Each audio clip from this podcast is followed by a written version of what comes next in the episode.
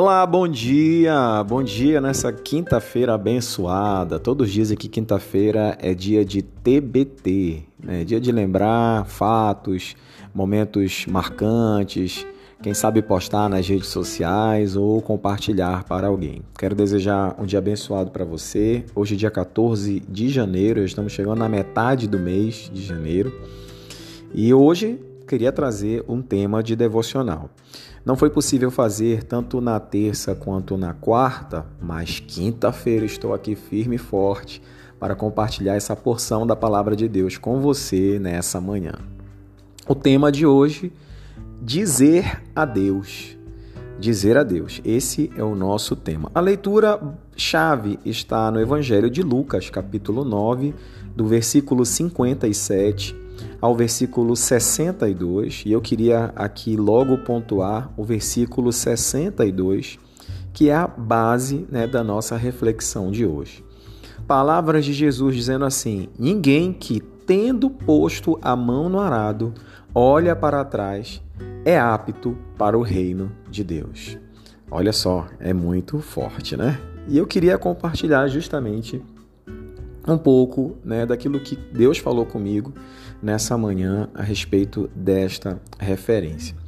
É, olha, normalmente quando se fala em seguir a Cristo, é muito comum se fazer um panorama muito fantasioso e fora da realidade.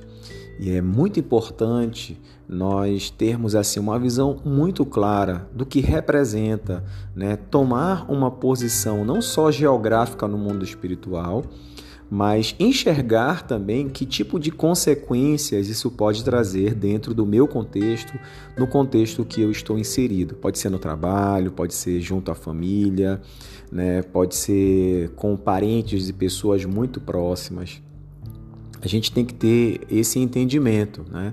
Que existe uma questão que é espiritual, mas nós ainda vivemos nesse mundo que é físico e nós temos que é, estar sujeitos às regras, às leis né? e tudo o que envolve as nossas ações no lugar onde nós estamos inseridos. É, naquela época, alguns discípulos chegavam até Cristo: como é que eu faço né, para chegar até o reino dos céus? Quero te seguir, Senhor. O que é possível fazer? Seguir Cristo é uma ordenança. É, então, é interessante que quando Jesus ele, ele chama os seus discípulos, ele sempre tem essa palavra, essa palavra de ordem, né? Deixa tudo que tens e segue-me. Não é Jesus que segue os seus discípulos, mas é ele que precisa ser seguido por cada um de nós.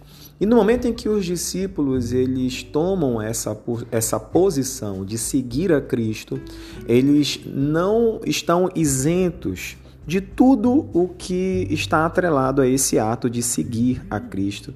E eu aqui separei dois pontos importantes para compartilhar com você nesse dia. Em primeiro lugar, seguir a Cristo requer renúncia, e isso é fato. Então você tem que renunciar a algo. Jesus Cristo, certa vez, falou isso aos seus discípulos: Quem quiser vir após mim, em primeiro lugar, negue-se a si mesmo. Negar-se a si mesmo é você entender que nem tudo o que você idealiza, nem tudo o que você sonha está atrelado aos planos de Deus para a sua vida, que é bom, perfeito e agradável. E no momento em que eu entendo que eu preciso aceitar né, esse plano que é divino, automaticamente eu preciso também renunciar a alguns planos que eu idealizei achando que são perfeitos para mim, mas que não estão de acordo com aquilo que Deus quer. Então, de fato, o reino de Deus, né, seguir Cristo requer de nós uma renúncia. Às vezes, é, renúncia que está ligado a uma determinada cidade que você gostaria de morar, a um determinado emprego que você gostaria de permanecer, a muitas outras coisas que dizem respeito a decisões importantes da nossa vida e que com certeza sofrem um impacto é, inevitável no momento em que você se dispõe a seguir a Cristo. O segundo ponto é que seguir a Cristo tem um preço e tem um peso. Na nossa caminhada, nós não estamos isentos a dificuldades, às intempéries da vida. E tudo isso precisa ser vivenciado Mas nós devemos ter sempre essa compreensão de que não estamos sozinhos, de que todas as coisas cooperam para o bem daqueles que amam a Deus e são chamados segundo o seu propósito, mas não adianta eu apenas entender isso e assimilar isso, é necessário com que eu esteja disposto a encarar o preço e o peso que tudo isso vai acarretar na minha vida. Então existe sim um preço e existe um peso. Nem tudo é mar de rosas, nem tudo é um sol vibrante e colorido. Existem situações que realmente você vai ter que enfrentar e encarar tanto o seu peso quanto o seu preço. Agora, de fato, não existe um melhor lugar para estarmos senão debaixo da vontade de Deus. Então, vale a pena, é algo imprescindível para nós um direcionamento divino é sim um direcionamento eficaz para a nossa vida, para que nós sejamos muito bem-sucedidos.